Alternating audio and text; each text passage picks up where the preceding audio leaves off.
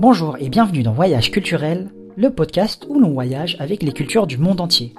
Pour ce tout premier épisode, je vous propose que l'on parle d'un plat japonais populaire qui a séduit le reste du monde.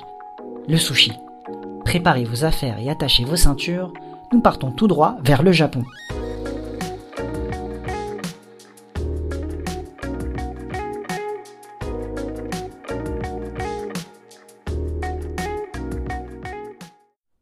Le sushi est l'un des mets japonais les plus populaires dans le monde. Si l'on se focalise un instant sur ce terme, sushi peut se traduire littéralement par vinaigre et riz. En se fiant alors à sa traduction littérale, le sushi désigne dans sa forme la plus traditionnelle le riz travaillé et assaisonné avec du vinaigre. Bien évidemment, dans notre imagination à tous, on ne voit pas le sushi uniquement composé de riz et de vinaigre. Il y a également toute la garniture qui va avec. Et justement, il est important de comprendre que l'on distingue plusieurs types ou variétés de sushi en fonction de deux choses. La garniture et la méthode de préparation. Il y a par exemple ce qu'on appelle les sashimi, qui consistent généralement en des tranches de poisson cru qui sont servies sans le riz. Les makizushi, ou tout simplement maki, sont également populaires et consistent en des sushis qui sont roulés avec une feuille d'algue. Enfin, un autre type de sushi qui peut vous être moins familier que les deux autres cités précédemment. Il y a aussi ce que l'on appelle les oramaki, qui sont l'exact inverse des makis. C'est-à-dire que la feuille d'algue et la garniture sont enveloppées par le riz. Vous me suivez toujours? Quoi qu'il en soit, vous l'aurez compris, il existe différentes variétés de sushi plus ou moins populaires et qu'il est possible de savourer au pays du soleil levant.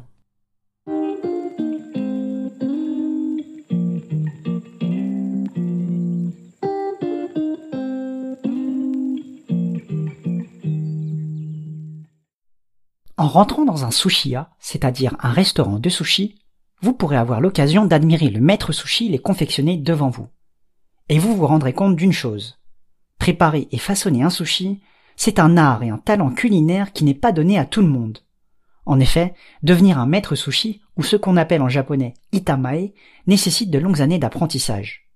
Et là, je ne parle pas seulement de trois, quatre ou cinq années. En théorie, selon certains maîtres sushi, il faudrait au moins atteindre 10 années d'apprentissage pour pouvoir confectionner des sushis parfaits. Dans cet apprentissage, on passe notamment par plusieurs étapes.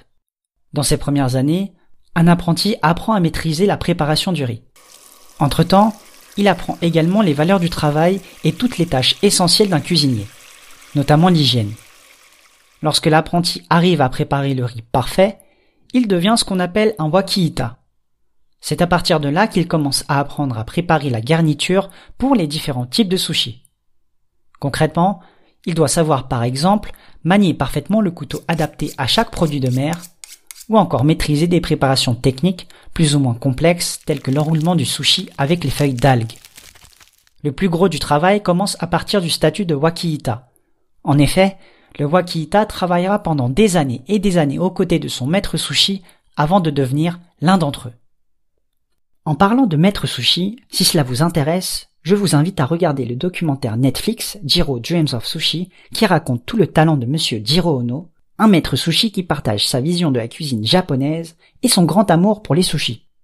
Comme l'affirme le chef, la clé d'un bon sushi réside dans un riz parfaitement préparé.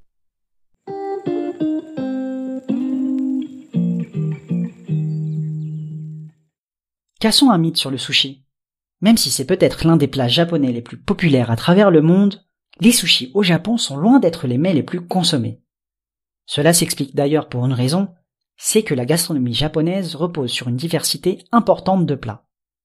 Les sushis font partie bien évidemment de la gastronomie japonaise, mais on peut penser également à d'autres plats, comme les ramen, qui consistent en un bol de soupe de nuit chaude accompagné de légumes et de viande.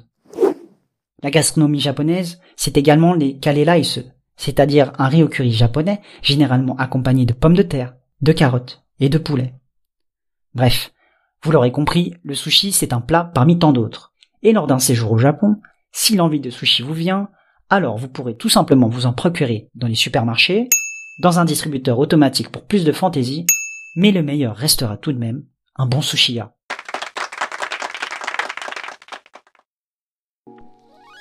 Voilà, c'est tout pour ce premier épisode de Voyage culturel.